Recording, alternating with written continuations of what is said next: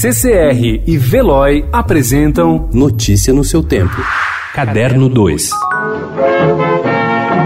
Vou abrir alas, eu quero passar. Peço licença pra poder desabafar. Nelson Mota diz não saber como não pensou antes em transportar o livro 101 canções que tocaram o Brasil para uma série de televisão. Nesta segunda às 11h30 da noite, o canal Curta exibe o primeiro de três episódios da série baseada no livro. Ele começa com a recordação de Ó Abre Alas, clássico de Chiquinha Gonzaga, datado de 1899. Nelson destaca o papel da compositora à frente do tempo, conta a história da música, que permanece como um dos grandes momentos da folia, e mostra uma releitura em ritmo de funk com MC Leozinho.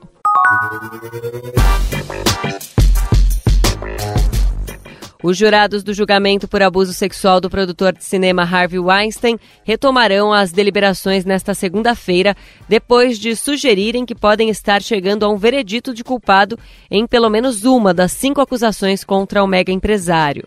Os sete homens e cinco mulheres do júri perguntaram ao juiz na tarde desta sexta-feira se poderia não haver consenso em duas acusações de agressão sexual predatória e serem unânimes nas outras três, que incluem estupro em primeiro grau. Ai! Você nasceu livre.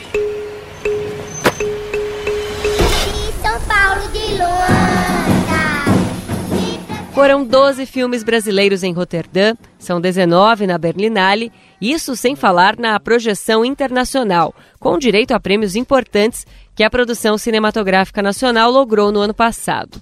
Alvo de uma batalha contra o governo que corta subsídios, ameaçando estrangular a produção, o cinema brasileiro tenta se manter firme. A coletiva de Todos os Mortos em Berlim foi prova disso. O filme brasileiro que está na competição foi exibido ontem.